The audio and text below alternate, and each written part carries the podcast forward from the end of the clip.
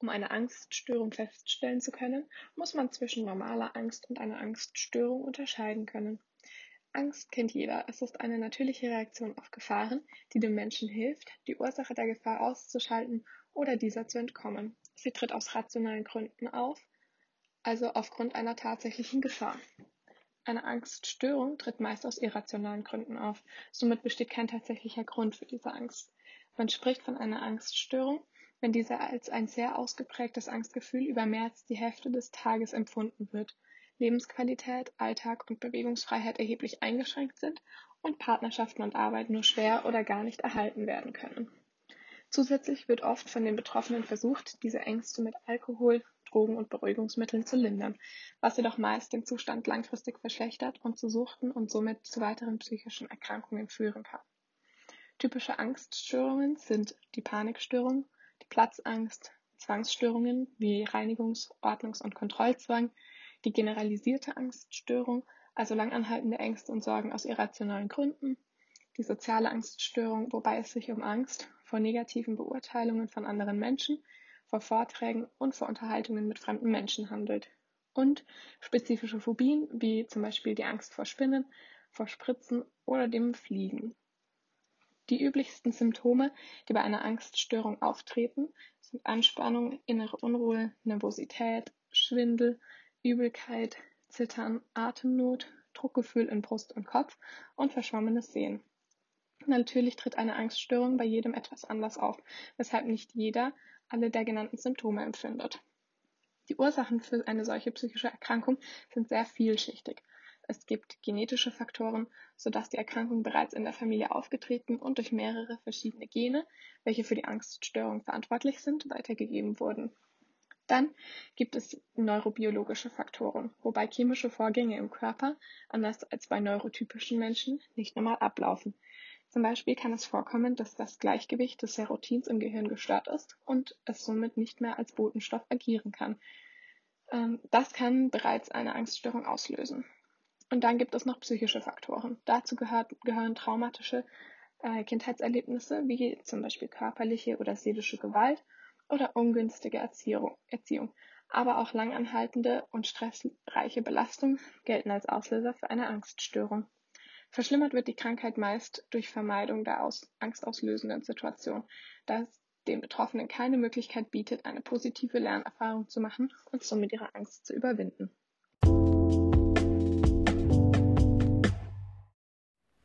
Ein Fünftel aller 11- bis 17-Jährigen leiden an einer Essstörung.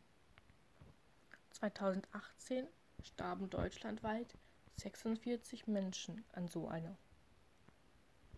Es gibt viele verschiedene Arten einer Essstörung. Die drei bekanntesten sind Anorexia nervosa, die Magersucht, Bulimia nervosa, die Essbrechsucht und Adipositas, Übergewicht. Folgen einer so einer Essstörung sind nicht nur die allgemeine Schwäche, Müdigkeit, Schlaflosigkeit und die verminderte Leistungsfähigkeit. Bei jungen Mädchen und Frauen ist es auch typisch, dass die Regelblutung ausbleibt. Aufgrund einer Unter- oder Fehlernährung erhält der Körper nicht alle wichtigen Nährstoffe. Dadurch kann sich die Funktion von Geweben, Zellen und Organen einschränken. Die allgemeine Muskelabnahme kann bis zum Herzen übergreifen. Herzschwäche und Herzrhythmusstörungen führen oft zum Tod. Gründe einer Essstörung sind meist ein schlechtes Selbstwertgefühl, Mobbing, Perfektionismus, Kontrollbedürfnis oder traumatische Erlebnisse. Dies ist von Person zu Person unterschiedlich. Viele Esspatienten wiesen auch andere psychische Erkrankungen auf, wie zum Beispiel Depressionen, Angststörungen, Suchtverhalten, bestimmte Persönlichkeitsstörungen, eine Borderline-Störung, selbstverletzendes Verhalten sowie Suizidalität. So eine Krankheit zu therapieren ist sehr, sehr schwer. Auch während der Therapie weigern sich die Patienten oft, Essen zu sich zu nehmen. Dies führt im schlimmsten Fall zu einer Sonde. Dies ist ein Schlauch, der durch die Nase führt, wo die Esspatienten flüssige Nahrung eingeflößt bekommen. Therapieformen sind die Einzel-, Gruppen- und Familientherapie, wo die Betroffenen einfach lernen sollen, wieder ein richtiges Essverhalten sich anzueignen und sich selbst wieder zu mögen und sich selbst zu akzeptieren. Es ist oft der Fall, dass therapierte Patienten rückfällig werden. Das heißt, dass sie nach einer Zeit wieder in ihr falsches Essverhalten hineinrutschen.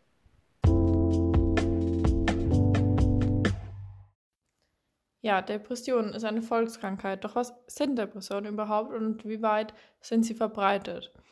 Zunächst mal betrifft laut WHO Depressionen ca. 350 Millionen Menschen weltweit. Das bedeutet, dass jeder zehnte Mensch betroffen ist. In Deutschland sind es etwa 5,3 Millionen Menschen. Und Depressionen führen auch sehr häufig dazu, dass Menschen keinen anderen Ausweg kennen, als den Suizid zu begehen. Und ähm, so starben 2015 zum Beispiel in Deutschland 10.080 Menschen durch Suizid infolge von Depressionen. Die WHO vermutet, dass Depression die zweithäufigste Todesursache wird, da viele Betroffene Suizid begehen. Es kann jeden treffen, egal welches Alter, Geschlecht, Beruf, und grundsätzlich sind mehr Frauen als Männer betroffen. Ja, was ist eine Depression? Eine Depression ist eine schwere seelische Erkrankung, die nicht wie Traurigkeit oder Lustlosigkeit nur für kurze Dauer ist, sondern auch nicht von alleine weggeht oder gar normal sei. Die Symptome sind ähm, in drei Hauptsymptome zu gliedern, nämlich einmal, dass man stark ausgeprägt und in zwei Wochen mindestens durchgehend an, in einer niedergedrückten Stimmung ist. Das nächste ist eine innere Leere, der Verlust von Interessen. Man hat keine Lust mehr auf Freunde, Gefühle ähm, sind auch weniger, weder positiv noch negativ. Und das Interesse an Kontakt verliert man auch. Außerdem Hoffnungslosigkeit. Das dritte Hauptsymptom ist eine Antriebslosigkeit bzw. Müdigkeit. Man hat keine Energie für den Alltag und ist geistig bzw. körperlich erschöpft. Das heißt, dass zum Beispiel Aufstehen schon zum Kraftakt wird. Es gibt noch viele weitere Nebensymptome, wie zum Beispiel Selbstzweifel, Schuldgefühle, Konzentrationsstörungen, Schlafstörungen oder Unruhe. Doch es gibt natürlich auch Hilfe. Nämlich die häufigste Methode, Depressionen zu heilen, ist natürlich ähm, die Psychotherapie in Verbindung mit Medikamenten. Es gibt auch noch Alternativen, zum Beispiel eine Elektrokrampftherapie, eine Wachtherapie, Sport ist eine große Hilfe und die Lichttherapie. Ja, dann ähm, hat man bei Depressionen auch körperliche Symptome, die auch nicht ähm, weniger schlimm sind für die Betroffenen. Zum Beispiel Herz-Kreislauf-Beschwerden, Kopf- und Rückenschmerzen, Magen-Darm-Probleme, Schlafstörungen, Appetitlosigkeit, ein Morgentief oder sexuelle Unlust. Als Fazit würde ich sagen, dass Depressionen sehr weit verbreitet sind, dass es jeden treffen kann, dass es eine sehr schwere Krankheit ist und die auch ernst genommen werden muss und ähm, die man nicht ver verwechseln darf mit Faulheit oder Lustlosigkeit, und ähm, sie stellt auch eine sehr große Gefahr dar, da eben viele Menschen keinen anderen Ausweg mehr als den Suizid kennen. Und es gibt auch sehr gute Behandlungsmöglichkeiten, daher sollten Betroffene sich auf jeden Fall Hilfe suchen, denn für die Krankheit kann niemand was. Das Jahr 2020 war wohl für uns alle ein sehr schwieriges Jahr, das den ein oder anderen an seine Grenzen gebracht hat umso wichtiger ist es in dieser belastenden Zeit, die wohl noch nicht vorbei ist, an diejenigen zu denken, die es schon vor der Krise sehr schwer hatten. Damit meine ich die psychisch Kranken, insbesondere Menschen mit Depressionen. Die Krankheit betrifft einen großen Teil der Bevölkerung und es ist daher sehr wichtig, ein entsprechendes Bewusstsein darüber zu schaffen. Interessant zu sehen ist, dass laut Robert Koch Institut die Fallzahl der an Depressionen erkrankten Menschen im letzten Jahr kaum bzw. eigentlich gar nicht zugenommen hat. Allerdings betonen Experten, dass dieser positive Rückblick nicht zu leichtsinnig behandelt werden sollte. Depression ist eine hochkomplexe Krankheit, die nicht durch ein Ereignis wie Corona ausgelöst wird. Was jedoch durchaus beobachtet werden konnte, ist, dass es den Menschen, die unter Depressionen leiden, deutlich schwerer gefallen ist, mit den Lockdown-Maßnahmen zurechtzukommen. So weisen verschiedene Befragungen der Stiftung Deutsche Depressionshilfe darauf hin, dass die Angst an Corona zu erkranken bei depressiv Erkrankten in etwa gleich hoch ist wie bei der Allgemeinbevölkerung. Hingegen die ergriffenen Quarantänemaßnahmen als wesentlich belastender wahrgenommen wurden von depressiven Menschen. Zurückzuführen ist dieser Trend auf verschiedene Ursachen. Beklagt wurden häufig die fehlende Tagesstruktur, die bei der Behandlung von Depressionen einen maßgeblichen Anteil der Therapie einnimmt.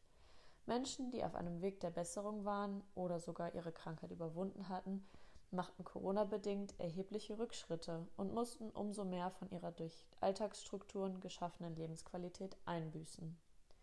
Außerdem konnten viele ihre Termine bei Therapeuten und entsprechenden Fachärzten nicht wahrnehmen, da diese zum Teil abgesagt oder aus Angst vor einer potenziellen Ansteckung nicht wahrgenommen wurden. Aus dem gleichen Grund war folglich auch die Medikamentenzufuhr eingeschränkt. Nun ist es sehr schwer abzuschätzen und zu prognostizieren, wie sich sowohl die Situation mit dem Virus als auch das Leben für psychisch Kranke zukünftig entwickeln wird. Es ist nur sehr wichtig, und darauf weisen auch Experten hin, dass solche Krankheiten, die eine Vielzahl der Bevölkerung betreffen, nicht einfach außer Acht gelassen werden. Daher sollte zukünftig ein Weg gefunden werden, dass trotz den notwendigen Maßnahmen zum Schutz der Bevölkerung diese und andere Menschen berücksichtigt werden. Das geschieht zwar schon in Form von Online-Therapiegesprächen oder Telefonseelsorgenummern, Allerdings sollte meiner Meinung nach noch ein größeres Bewusstsein über diese Angebote entstehen, um den Menschen in einer Krise mehr denn je zu helfen. Aber wie sieht es denn eigentlich außerhalb von Corona mit Therapiemöglichkeiten aus? Es gibt viele und verschiedene Therapiemöglichkeiten. Eine davon ist die Pferdetherapie. Diese gehört zu den tiergestützten Therapien. Die Pferdetherapie gliedert sich in verschiedene Bereiche. Es gibt den therapeutischen Reitunterricht, das adaptierte Reiten, die Hypotherapie, das heilpädagogische Voltigieren und zu allerletzt noch das heilpädagogische Reiten. Wir gehen hier in unserem Podcast genauer auf das heilpädagogische Reiten ein. Das heilpädagogische Reiten fördert die körperlichen Fähigkeiten und die geistigen und die seelischen Bereiche des Menschen. Außerdem erlernt man den Umgang mit dem Pferd und auch mit der Stallarbeit und man ist verantwortlich für die Pferdepflege und für die Fütterung. Die Zielgruppe des heilpädagogischen Reitens sind Menschen mit Handicap und Menschen mit psychischen Erkrankungen. Ich gehe hier auf die psychischen Erkrankungen ein.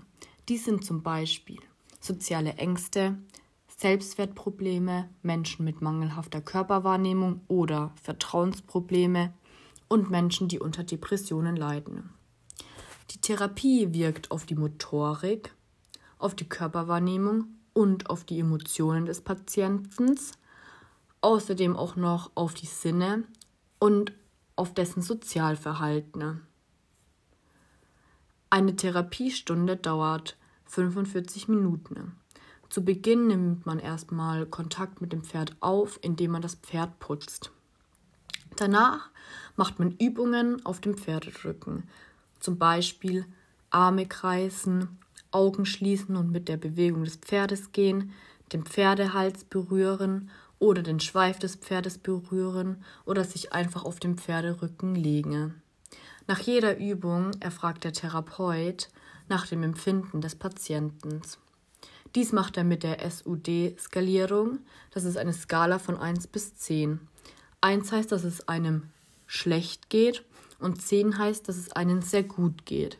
Dies macht der Therapeut am Anfang der Stunde, am Ende der Stunde und nach jeder Übung.